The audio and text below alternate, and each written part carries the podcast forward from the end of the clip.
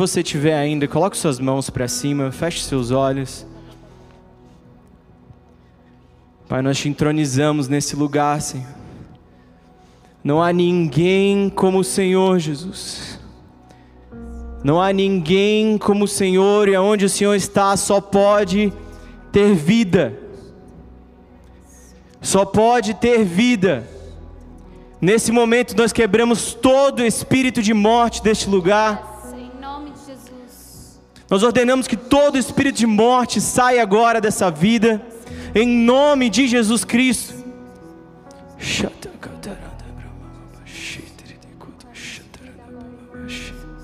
Nós convidamos o céu nesse lugar. Enche esse lugar com a tua presença, Espírito Santo. Onde você estiver, comece a orar em línguas. Deixa o Espírito Santo fluir através de você nesse momento.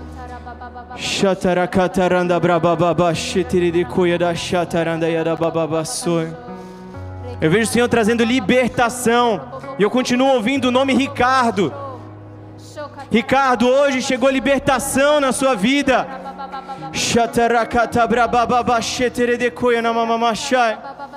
Continua orando em língua, aumenta a sua voz onde você estiver.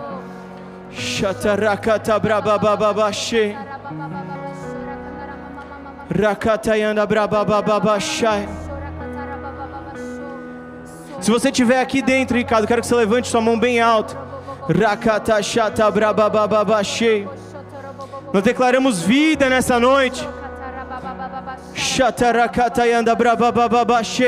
E eu sinto que, além de livrar essa pessoa da morte, eu sinto Deus fluindo vida nesse lugar.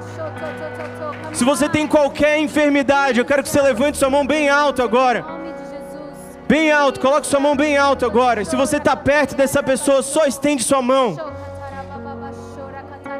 Sinta o rio de Deus fluir aqui nesse lugar.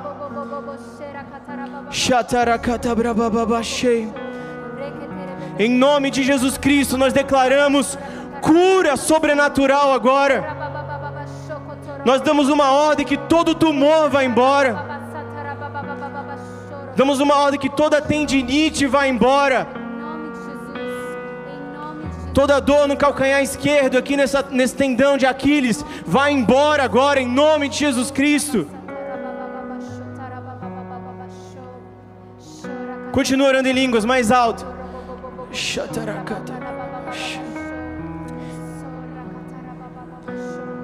Eu sinto Deus curando pessoas de esquizofrenia aqui dentro nessa noite.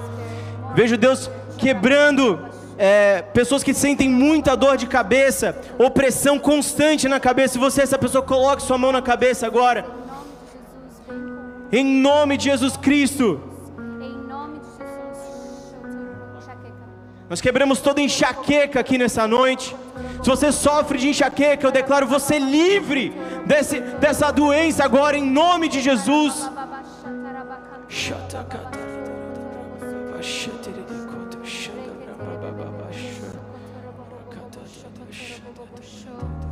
Hoje o dia inteiro eu sentia o meu coração batendo muito forte, uma ansiedade que eu falava assim: Deus, eu não sentia isso há muito tempo, o que está acontecendo? E eu senti que hoje à noite tem pessoas que estão sofrendo com um transtorno de ansiedade, com uma ansiedade profunda, e que Deus quer trazer uma cura, Ele quer trazer a paz dele sobre a sua vida. E eu quero te desafiar para você levantar a sua mão. Se você está sofrendo com ansiedade, levante a sua mão agora. Nós queremos orar por você. Nós queremos orar por você.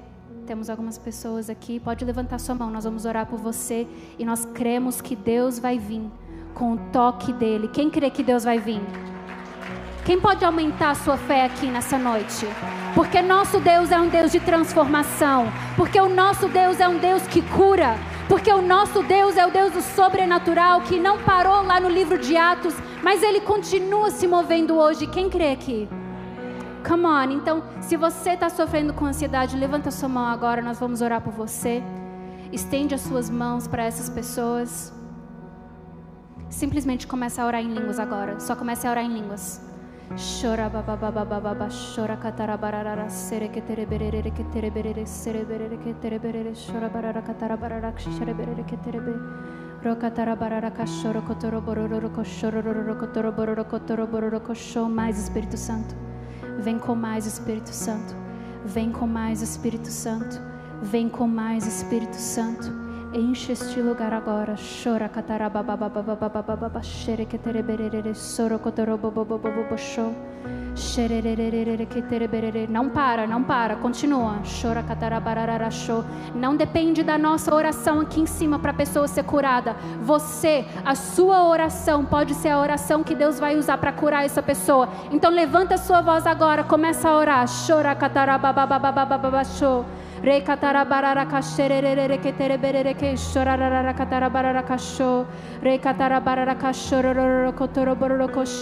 Mais Espírito Santo, mais Espírito Santo. Shere katara baba baba baba shere Espírito Santo. ketoro bororo kotoro bororo ko shere que ketere que so. A palavra de Deus fala que Ele vai derramar do Espírito dele sobre nós. Então nós te pedimos agora, Espírito Santo, vem. Espírito Santo, vem. Espírito Santo, vem. Derrama o teu Espírito agora, Deus. Derrama o teu Espírito agora. Espírito Santo, vem. Começa a clamar pela presença dele agora. Chora, Mais Espírito Santo, mais Espírito Espírito Santo, mais do teu mover. Chora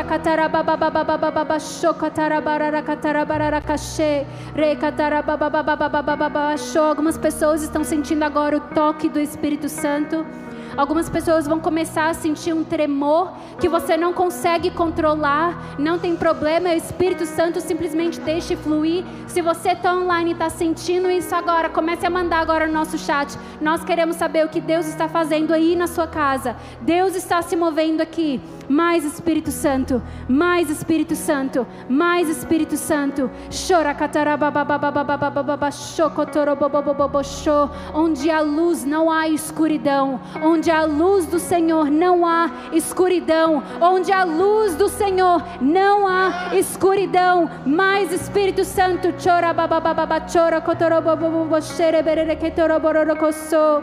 Rekatarabararara choro kotorobobobo choro. Fique em pé onde você estiver. Se você está sentindo fisicamente o Espírito Santo te tocar, fica de pé.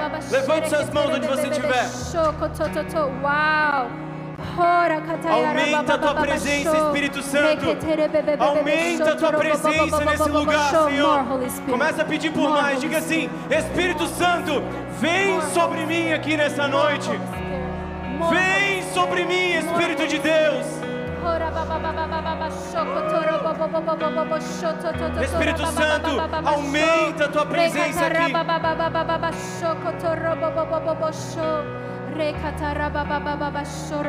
Eu sinto o Espírito Santo batizando algumas pessoas aqui.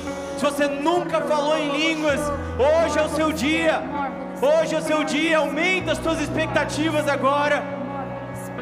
Começa a pedir por mais. Essa é a hora de você manifestar sua fome por Deus. Começa a semear no ambiente. Fala para Ele, Senhor, eu quero mais de Ti, mais da Tua presença. Continua, continua orando em línguas. Continua orando em línguas onde você estiver. Espírito Santo, vem com fogo nesse lugar, Senhor. Diga para Ele: Você é bem-vindo, Espírito de Deus. Você tem liberdade na minha vida. Faz o que o Senhor quiser.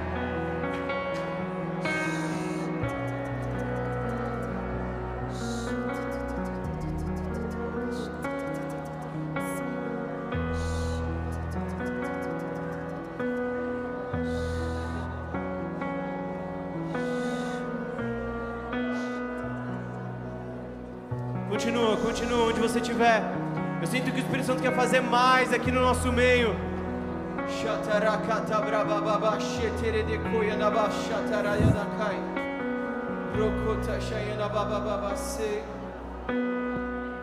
Continua. Mais alto, mais forte. Espírito Santo, aumenta a tua presença. Aumenta a tua presença.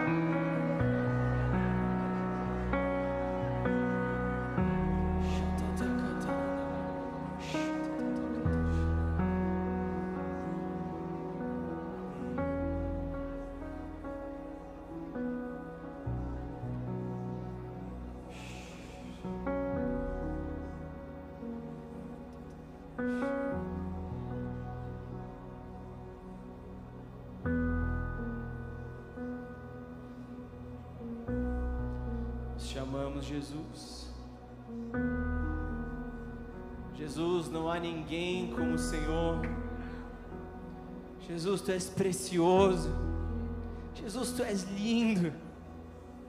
Jesus, tu és maravilhoso. Não há ninguém como o Senhor. Não há ninguém como o Senhor, Jesus. Não há ninguém como o Senhor, Jesus.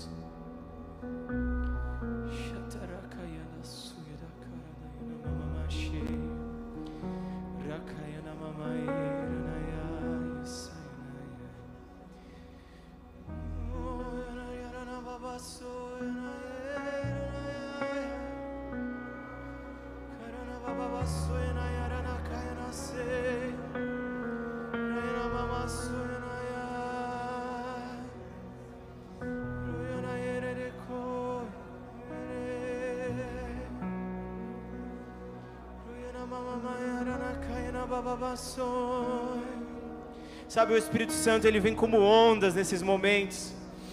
Ele vem como ondas e você simplesmente for fiel em reconhecer a presença dele, em honrar a presença dele. Ele simplesmente continua vindo mais forte. Ele continua vindo mais intenso. Ele continua vindo mais profundo. Nós honramos a tua presença aqui, Espírito Santo. Nós não estamos presos em horários, em liturgias.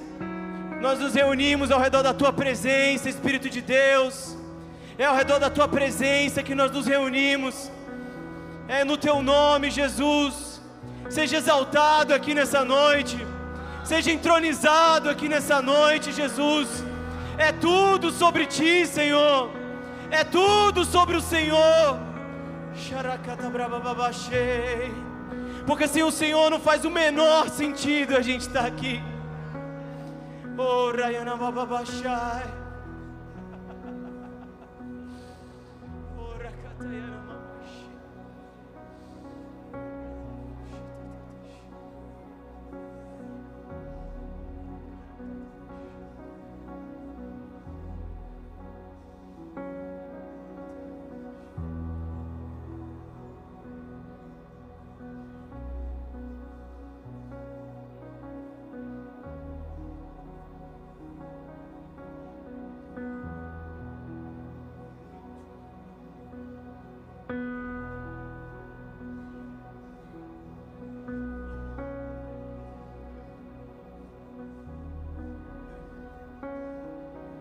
Quero te desafiar a colocar os olhos completamente nele, a você se desligar do tempo, das pessoas que estão à sua volta,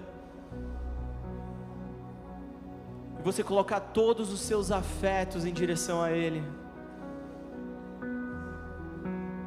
Cada átomo do seu ser, cada fôlego da sua vida, começa a direcionar para ele agora onde você estiver.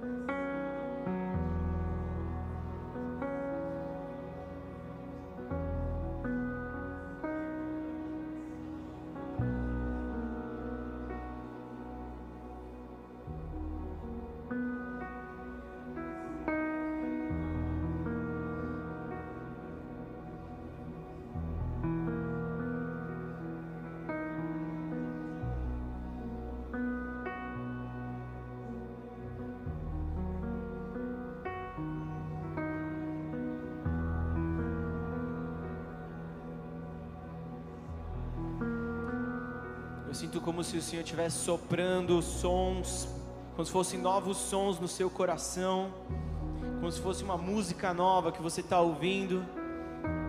Será que você poderia liberar isso no ambiente, onde você estiver? Começa a liberar isso aqui nesse ambiente. Qual que é o som do seu coração aqui nessa noite?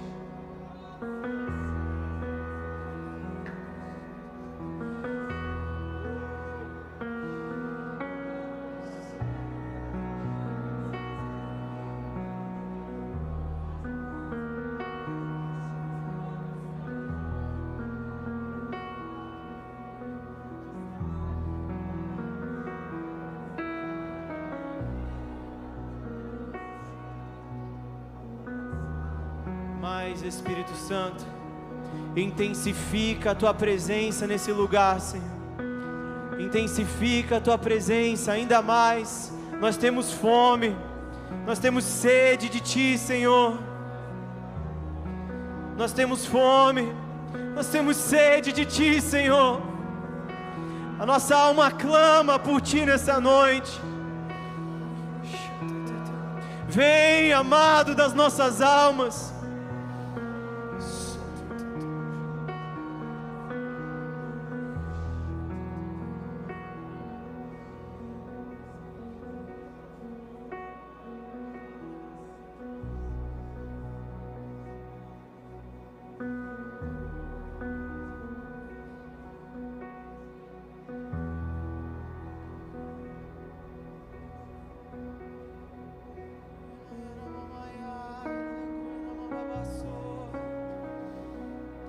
Tem cânticos espirituais, comece a liberar eles aqui nesse lugar.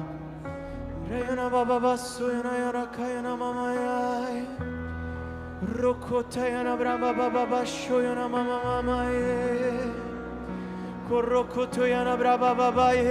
yana na koyana braba baba soy Era kayana mama ye Rakatayana braba baba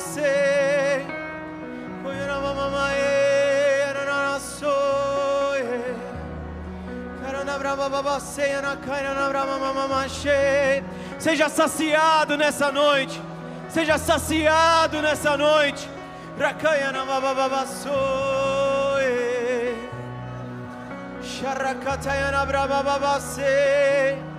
Kandarada katayana mamamae.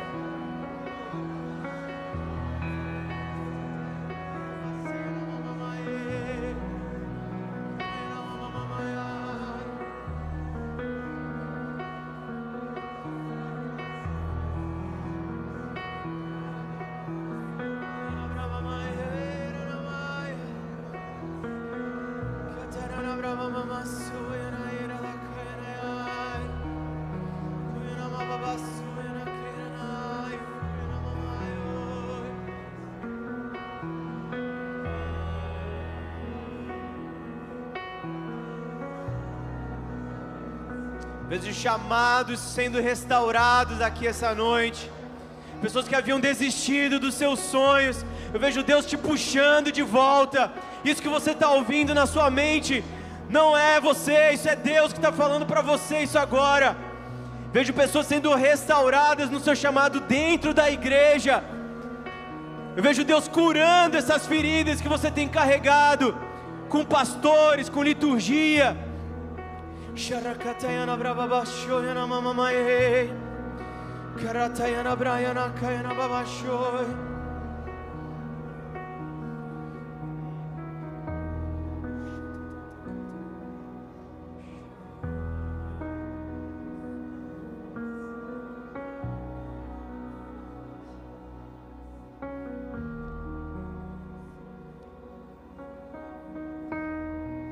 Chegando o dia de Pentecostes, estavam todos reunidos num só lugar.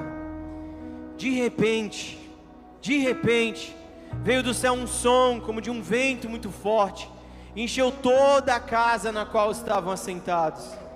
E viram que parecia línguas de fogo que se separaram e pousaram sobre cada um deles. Todos ficaram cheios do Espírito Santo e começaram a falar em outras línguas conforme o Espírito os capacitava. Eu quero te encorajar agora. Você pode sentir essa brisa do Espírito Santo nesse lugar. Eu quero te encorajar agora. Se você fala em línguas e mesmo que você não fale, eu quero te encorajar. Coloque essas línguas para fora agora. Comece a orar em línguas nesse lugar. Se você não é batizado, esse é o seu dia. Se você começar a ouvir palavras na sua mente, simplesmente coloque elas para fora.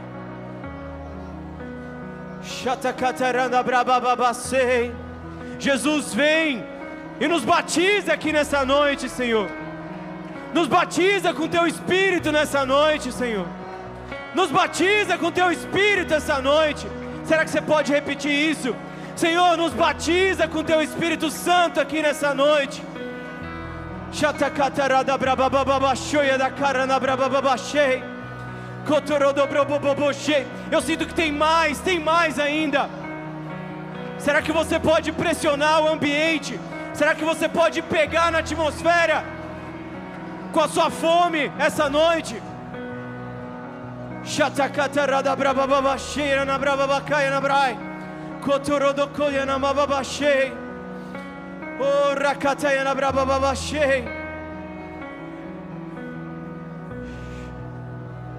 Seja cheio, seja cheio do Espírito Santo. Coloque suas mãos para cima. Seja cheio do Espírito Santo. Seja cheio, seja renovado no seu espírito aqui essa noite.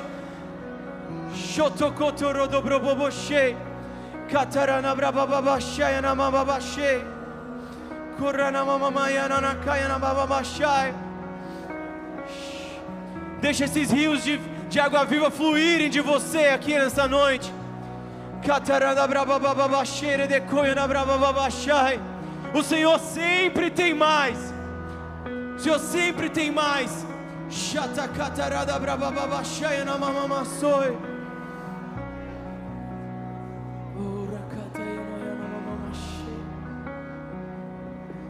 Nós te amamos, Jesus. Te amamos, Senhor. Te amamos, Deus. Te amamos, Senhor. Não há ninguém como o Senhor. Não há ninguém como o Senhor.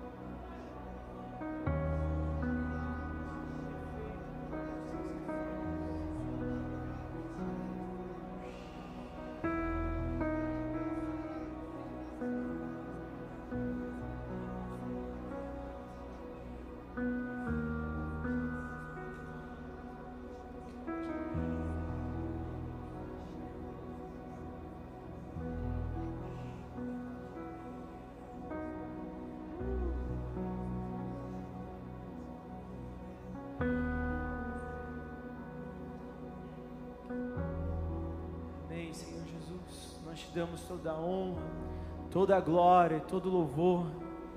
Onde você estiver agora, será que você pode dar uma salva de palmas para Jesus? Ele é incrível. Senhor Jesus, Ele é tremendo.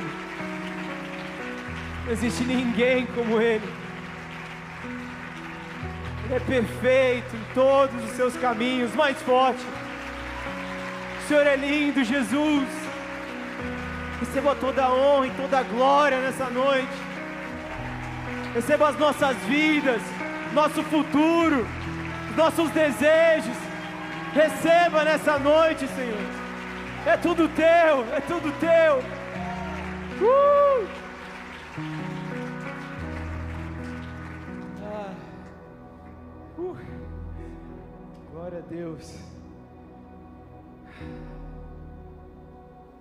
E agora? A gente faz o quê? Vamos para casa? Brincadeira. Pode tomar o seu lugar onde você estiver. Né?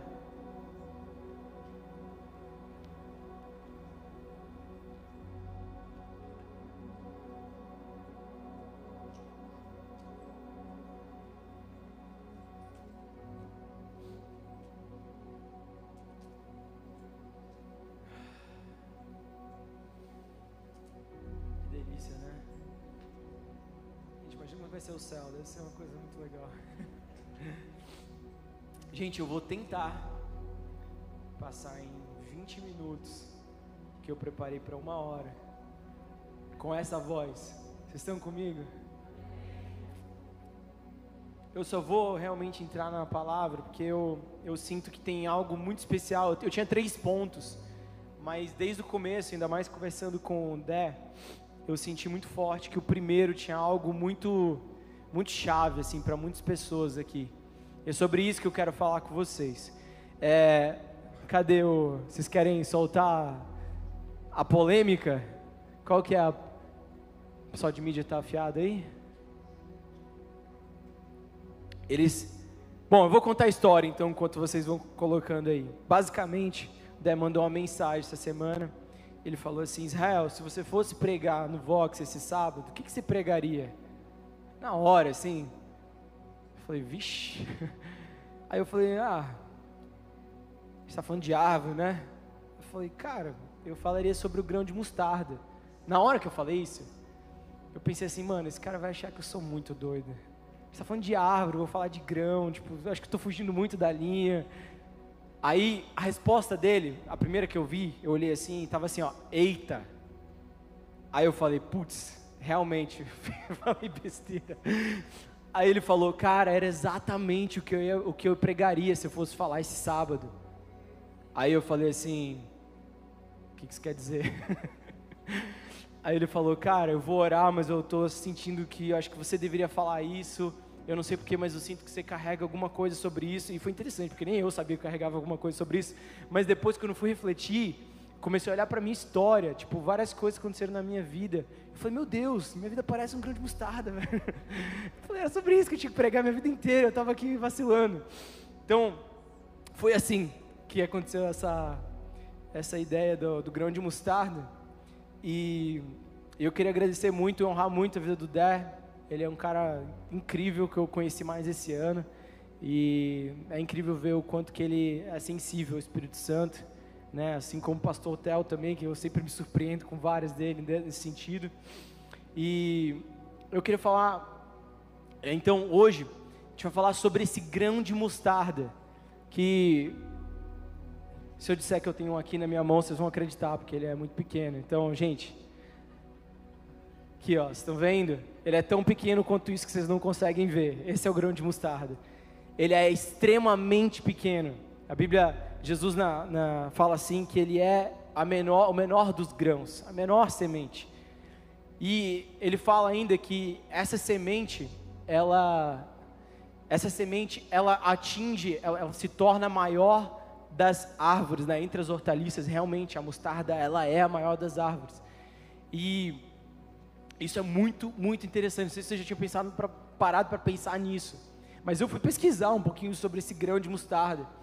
Uma coisa que eu entendi, que eu achei, que eu achei demais, é que ela tem dois, não, é 0,02 milímetros.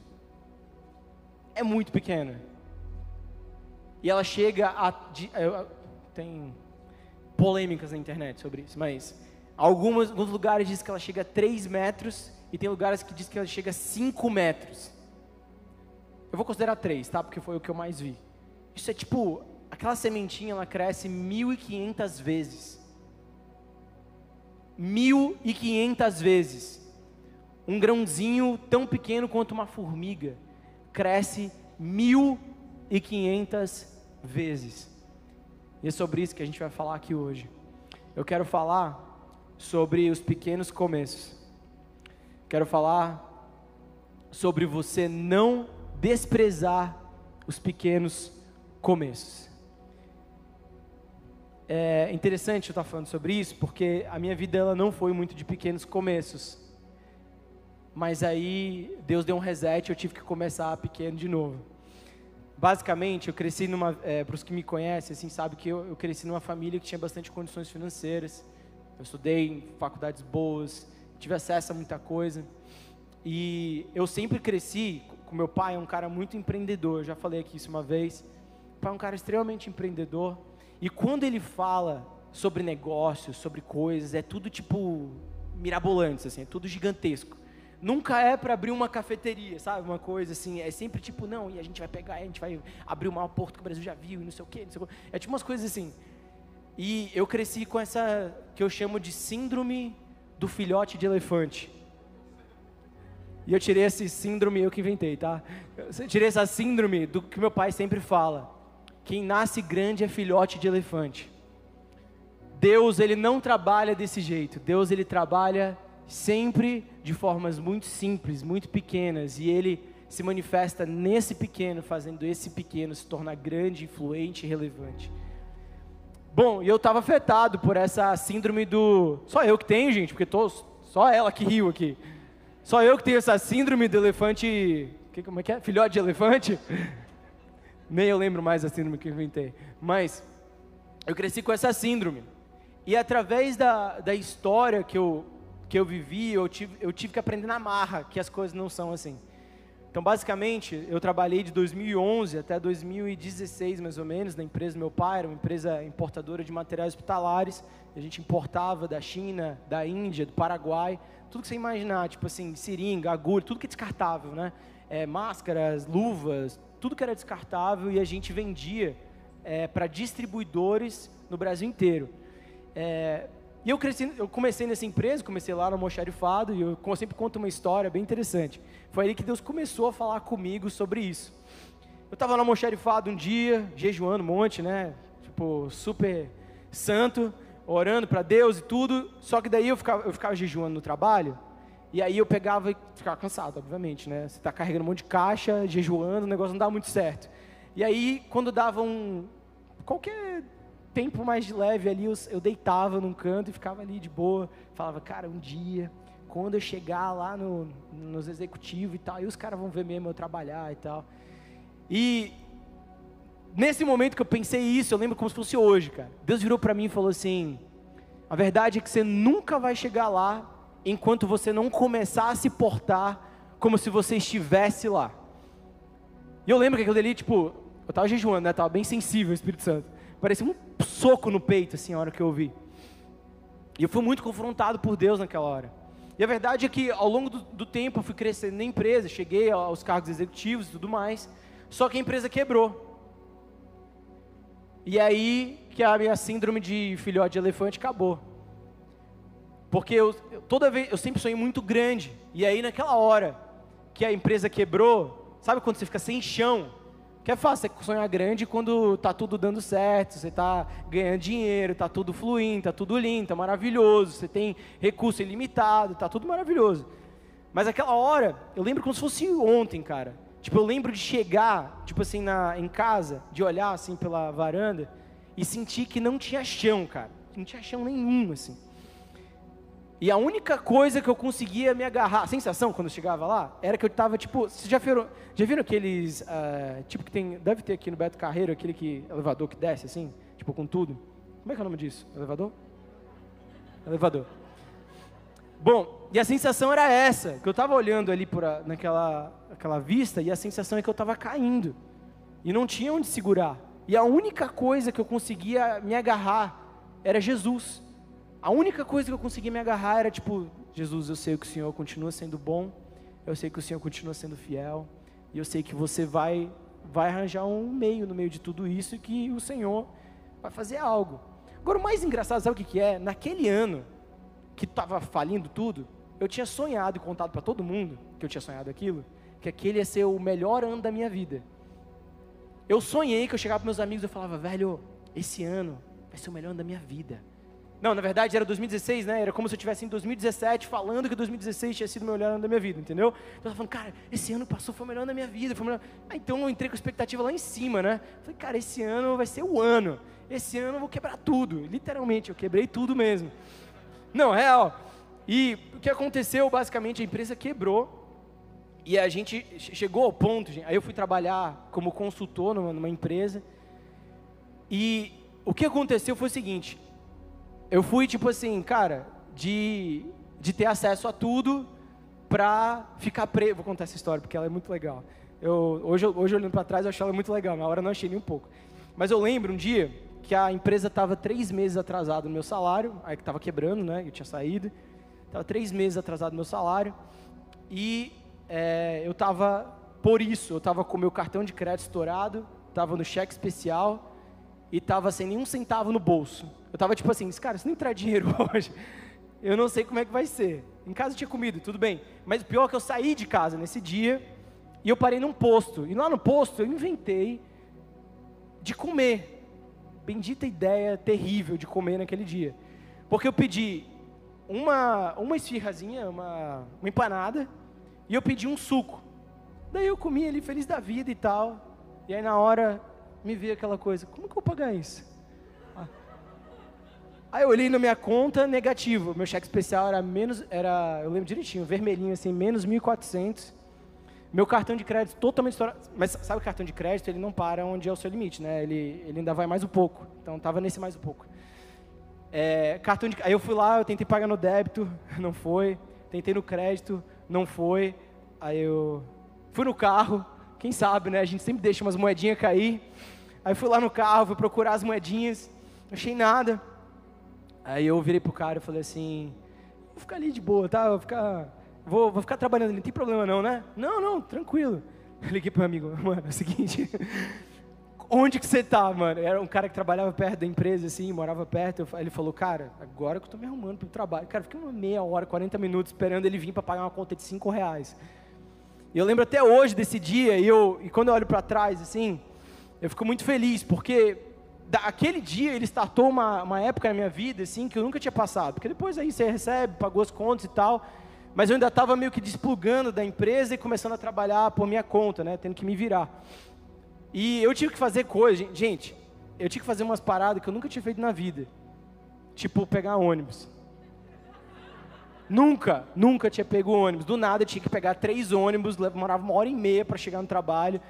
É, começava a trabalhar, tipo, tinha que sair de casa, sei lá, seis horas para começar a trabalhar às oito, sair meia-noite, duas da manhã. Eu nunca tinha feito isso.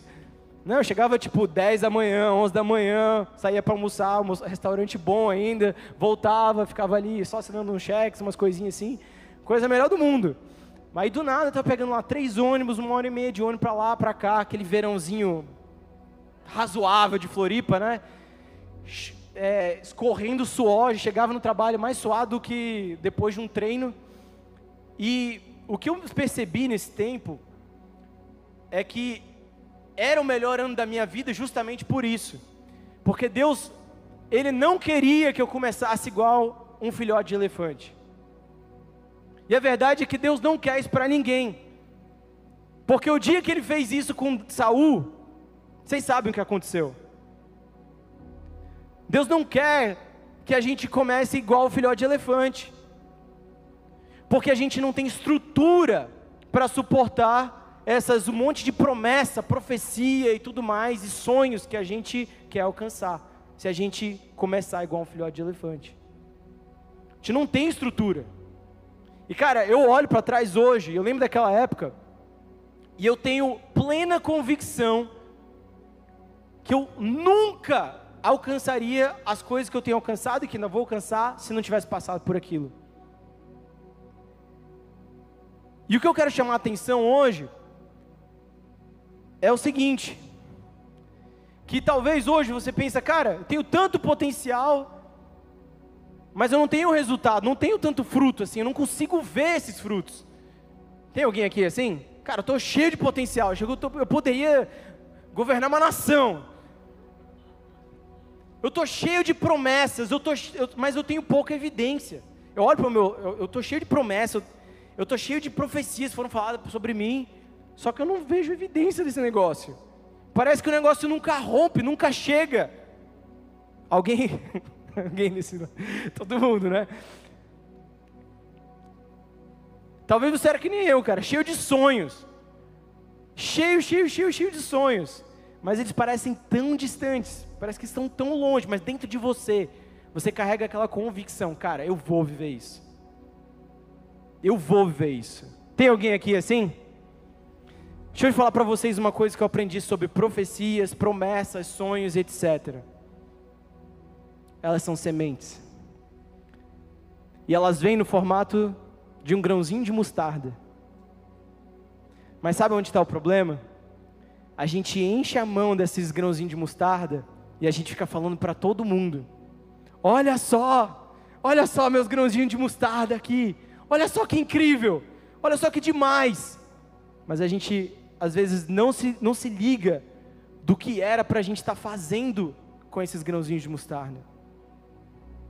Sabe, você hoje, você pode ser, cara, você pode pensar assim, cara, mas eu sou só um estagiário, eu sou só um funcionário, sou só uma recepcionista, eu sou só um estudante, só um funcionário, só um empreendedor, só um comerciante. É, eu vou inventar outra síndrome aqui, é eu só. Eu sou só, né? Eu sou só. Não seja eu sou só. A Bíblia está cheio de eu sou só. Cheio, cheio. Vocês lembram de Moisés? Vocês lembram de Davi? Vocês lembram de Gideão? Imagina se Jesus ficasse, cara, mas eu sou só um bebê que nasceu na manjedoura.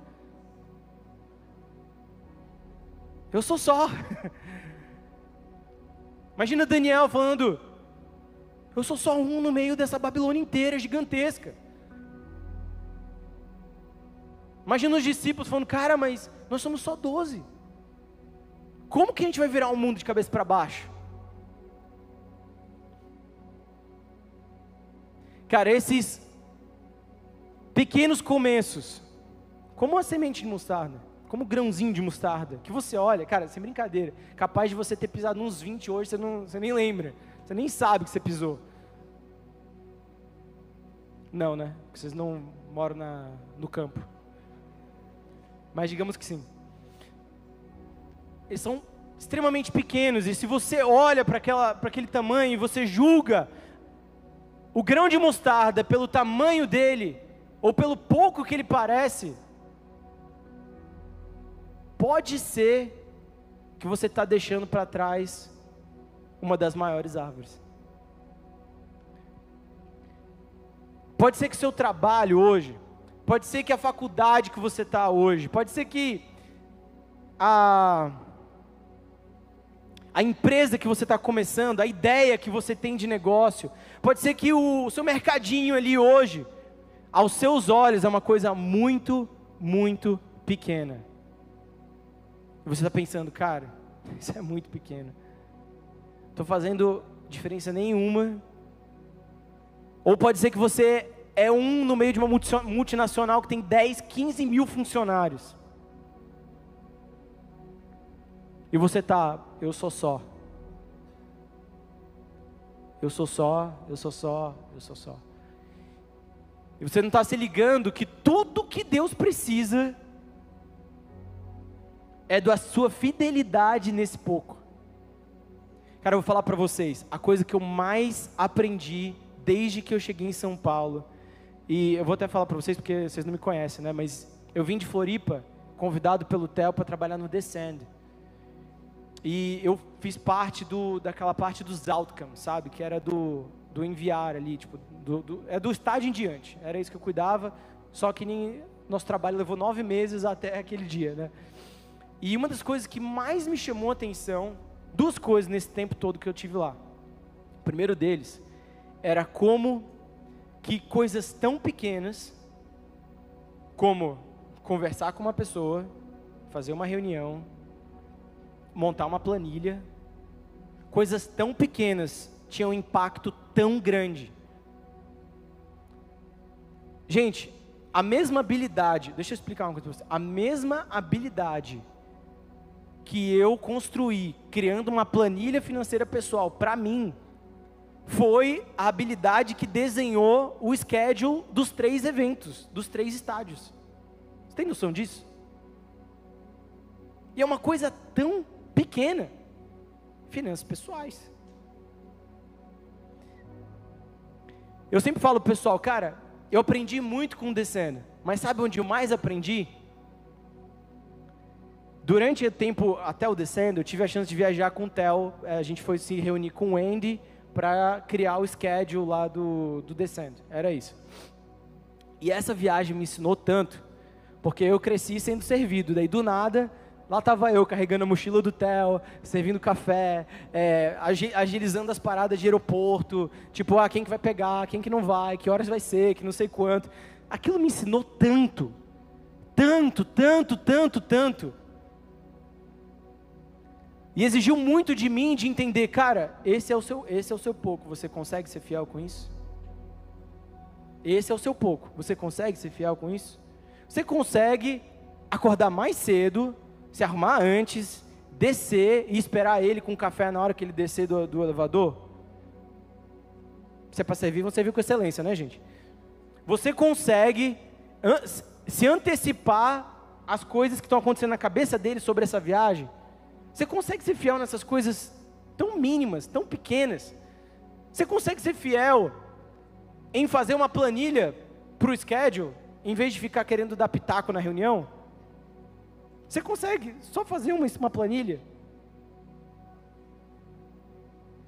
Cara, esse processo de trabalhar no Descend, de, de fazer essa viagem, me ensinou muito sobre o como a gente a gente maximiza tanto as coisas, a gente complica tanto, a gente faz tanta coisa difícil em, em coisas que são tão simples. Eu aprendi que no pouco, no simples, no básico, não é porque eles são desse jeito que eles não são profundos, que não são verdadeiros, que não podem me levar para um próximo nível.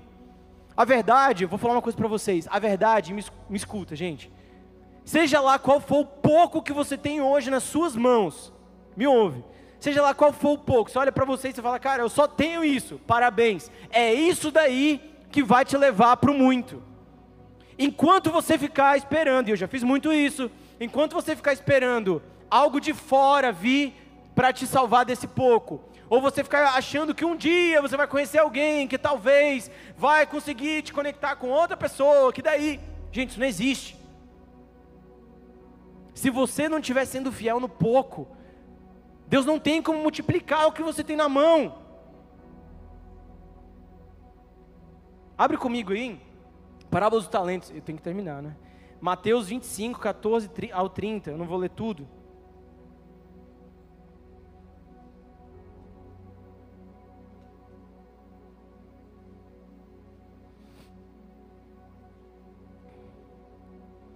Mateus 25, 14. E também será como um homem que, ao sair de viagem, chamou seus servos e confiou-lhes seus bens.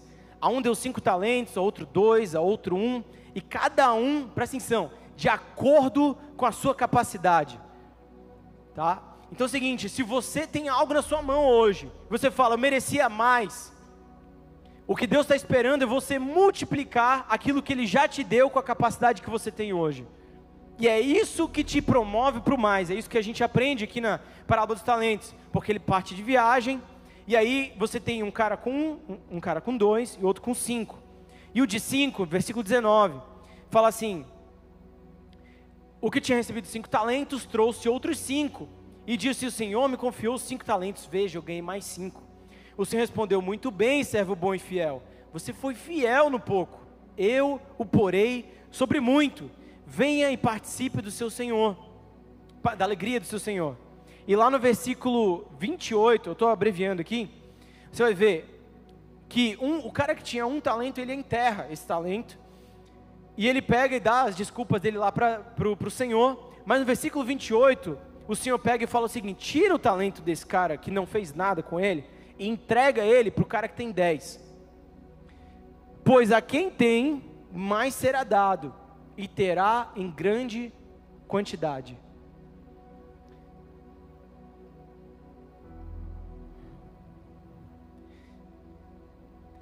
O momento que você começa a olhar para o pouco que você tem, seja ele qual for, ou que você julga que é pouco aí, tem alguém que hoje, você, tá, seja lá o que você estiver fazendo, você fala, cara, o que eu tenho hoje, os meus olhos, parece pouco, perto do que eu fui criado para ser duas pessoas, cinco, dez, vinte, trinta. Legal. Beleza. E eu quero dizer uma coisa: mesmo que você já tenha crescido, que você já tenha multiplicado, eu quero te encorajar a ampliar a sua visão. Eu quero te ampliar olhar para qualquer coisa que você tem na mão hoje e considerar isso pouco, perto do que Deus pode fazer através da sua vida. Esses dias eu estava vendo o Flávio Augusto, acho que vocês conhecem ele, da WhatsApp e tudo mais. Ele é um, um bilionário brasileiro, cristão. E perguntaram para ele assim o seguinte: falaram para ele, Flávio, se você pudesse encontrar aquele Flávio lá do começo, que pegava ônibus, que estava no cheque especial, que não sei o quê, o que que você ensinaria para ele? E a resposta dele me surpreendeu muito. Porque a resposta dele foi o seguinte: eu não tenho absolutamente nada para ensinar para ele. Quem tem que me ensinar é ele, porque foi ele que me moldou, foi ele que pagou o preço, foi ele que honrou aquilo que tinha na mão, foi ele que multiplicou o que tinha que fazer e foi ele que me trouxe aonde eu estou. Olha que forte isso. Na hora que eu olhei para aquilo, eu falei: Meu Deus, é isso, é isso. Seja lá o que for que você tem na sua mão, reconheça o que você tem na sua mão. Reconheça que talvez seja esse grão de mostarda, mas não julgue o grão de mostarda pelo que ele é hoje, mas sim pelo que ele pode ser. Reconheça que o grão de mostarda, ele pode ser pequeno hoje, mas ele pode ter 3 metros daqui a pouco. Daqui a pouco, se eu não me engano, são uns 5 anos, uma coisa assim, para ele crescer e ficar na estatura total. Hoje pode ser nada aos seus olhos, pode ser pouco, mas se você for fiel com isso, se você for fiel com esse, com esse trabalho de estagiário, se você for fiel com essa tendinha que você montou, com essa feira nos finais de semana, com esse negócio de brigadeiros que você tem na mão hoje, Deus pode transformar isso numa doceria, Deus pode te levar de estagiário para CEO, Deus pode fazer coisas incríveis se você simplesmente reconhecer que você não está lá por acaso, que foi Deus que te deu com base na capacidade que você tem. E se você simplesmente for fiel, Ele vai te colocar no muito. Ele vai te colocar no muito. Cara, a nossa maior, tipo, virada financeira, minha e da Alana, a minha, a minha esposa, gente, a minha esposa está aqui. E ela está grávida. E vai ser um menino.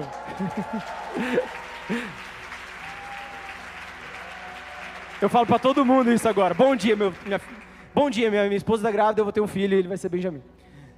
Todo, todo mundo que eu conheço, eu estou muito feliz com isso. É, uma coisa que aconteceu no processo, eu vou aproveitar essa história aqui que eu acabei de puxar, eu vou falar uma coisa sobre esse processo de gravidez. Dois anos tentando ter filho e a gente fez, cara, oramos um monte, buscamos a Deus, fizemos um monte de coisa. E eu lembro que quando a gente começou o processo, a minha esposa ela tinha que ficar indo a cada dois dias ela estava em indução de ovulação. Não sei se vocês sabem, tem SOP e ela fazia essa indução de ovulação. E é basicamente hormônios para que o folículo possa crescer. Eu estou agora profissional, gente. Mas basicamente a mulher é cheia de folículos e aí esses hormônios ajudam a um só se destacar, ou dois, ou três, depende, né? E, e aí os outros recuam e aí esse daí vira um óvulo e é assim que acontece. Mas basicamente a primeira vez que a gente fez é, a indução, eu lembro direitinho que minha esposa ficou super feliz porque o folículo tinha passado de, gente, de 5 milímetros, né? Cinco, tipo assim, ela tinha 30 e poucos folículos por causa do SOP, e aí tinha 5, tinha dois folículos que estavam tipo assim, 5 milímetros, e a gente estava fazendo festa.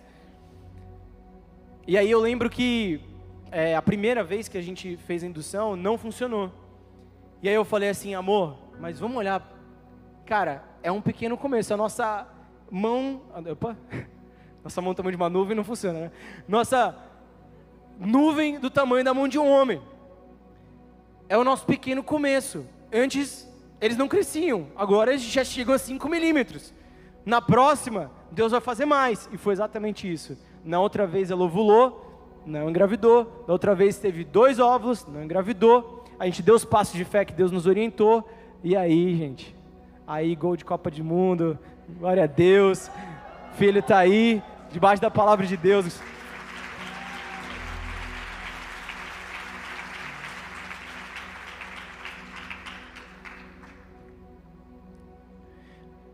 Bom,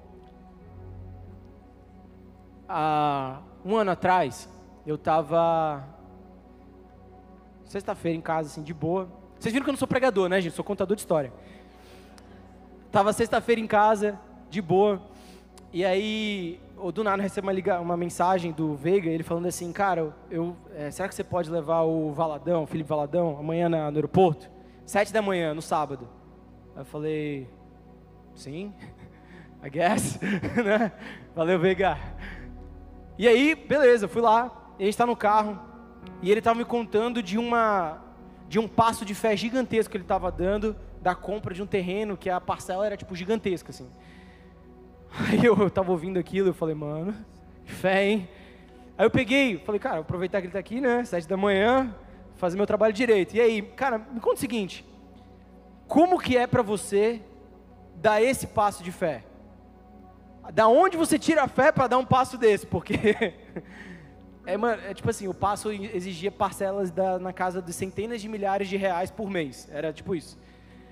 E era o nome dele que ia ficar em risco se não pagasse, ia sujar e tudo isso aí. Aí eu falei assim: de onde se tira essa fé? Aí ele falou assim: cara, eu vou te contar um segredo que eu aprendi sobre a fé. Isso aqui, gente, tem tudo a ver com grão de mostarda, tá? Tudo a ver. Ele falou assim para mim. Ele falou: Fala logo, né? Ele falou assim: Cara, pode parecer muito doido, mas a mesma fé que eu uso para dar um passo de fé desse é a mesma fé que eu dei quando eu não tinha nada e tive que sair da minha casa com as mochilas nas costas para ir para BH, para me mudar de cidade quando Deus falou. Tem uma coisa muito interessante sobre o grão de mostarda, e eu fiquei impressionado quando eu li, porque a passagem, essa passagem aqui que fala sobre o grão de mostarda, que ele fala da fé, em Mateus 17, 20 e 21, vou terminar com isso aqui. Mateus 17, 20 e 21.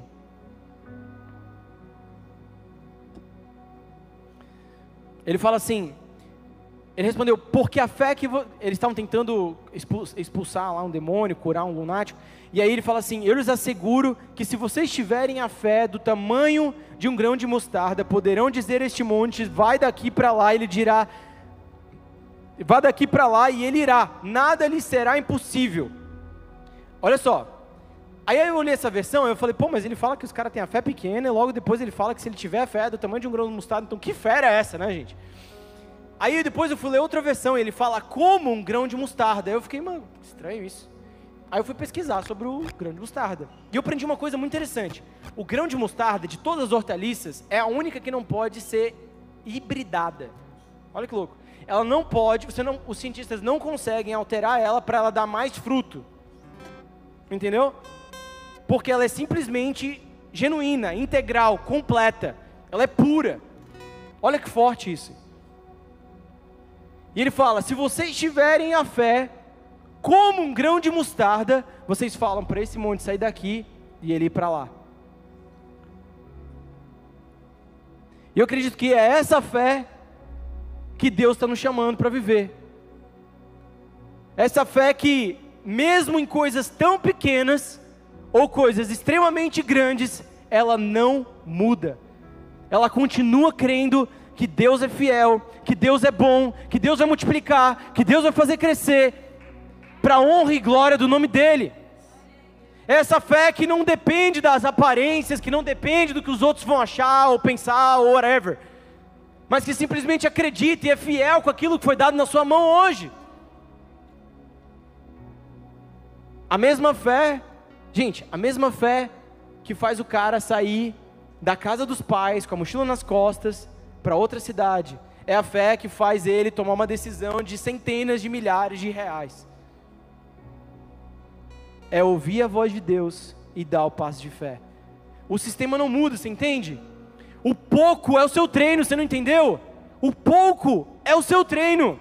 Às vezes a gente está esperando, cara, Deus, muda minha família, muda o meu trabalho, muda não sei o que, muda não sei quanto. Deixa eu contar uma, uma coisa que eu levantei aqui enquanto estava preparando essa palavra, e eu vou terminar com isso.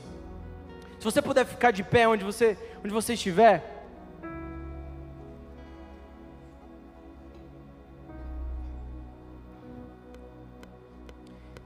Talvez você não tenha percebido, mas é assim que nosso Deus trabalha para começar a humanidade, ele começa com Adão, depois Eva.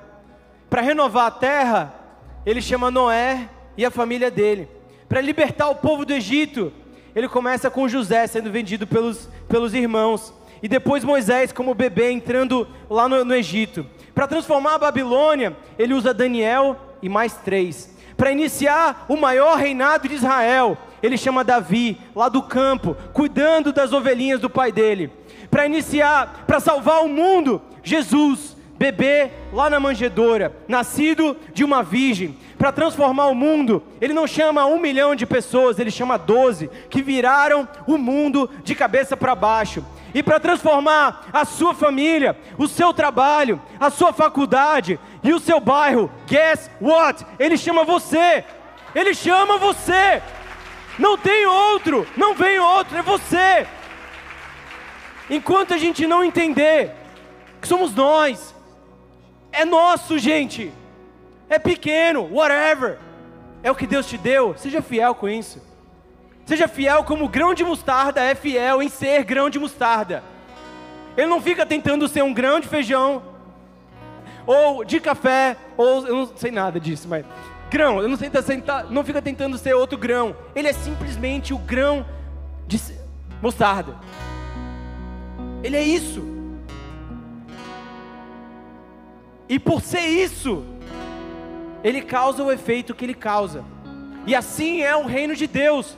O reino de Deus, citando Jesus aqui, o reino de, de, de Deus é como uma candeia que você não consegue esconder, mas coloca alto e ilumina todo o quarto. O reino de Deus é como sal, que você coloca uma pitadinha. Você não precisa jogar o pote inteiro, você coloca uma pitadinha e ele muda a sua comida inteira. O reino de Deus ele é como aquela pedra de grande valor que está escondida num terreno e você é capaz de comprar o terreno inteiro por causa daquela pérola, pedra. O reino de Deus é como um grão de mostarda que começa em dois milímetros e quando ele é plantado e ele cresce, as aves vêm fazer os seus ninhos. Você não precisa de uma multidão para mudar a sua casa. Você não precisa de milhões de milhões de reais para você prosperar e crescer naquilo que você está fazendo. Você não precisa de mil pessoas na sua faculdade para virar aquela faculdade de cabeça para baixo. Você precisa só entender que você foi chamado para aquele lugar. Não foi seu amigo, não foi seu pastor, não foi ninguém, outra pessoa da sua igreja, foi você. O que você vai fazer com o que está nas suas mãos? Essa foi a pergunta que Deus fez para Moisés. Moisés, Moisés falando, Deus, como que eu vou libertar Israel? Quem sou eu? Moisés, o que, que você tem na sua mão? O que que você tem na sua mão, Moisés? Eu pergunto para você hoje, o que é que você tem na sua mão? O que é que você tem na sua mão? Qual é o pouco que Deus te deu? É para isso que Deus te chamou, foi isso que Deus te confiou. E Ele quer que você multiplique isso. A gente já passou do tempo, mas eu quero falar só mais uma coisa, porque eu gosto de falar. Cadê?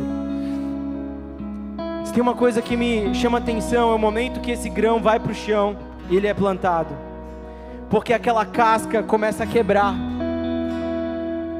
aquela casca começa a quebrar, e o que tem de mais genuíno na, na, no grão não é a casca, é o que está dentro dela.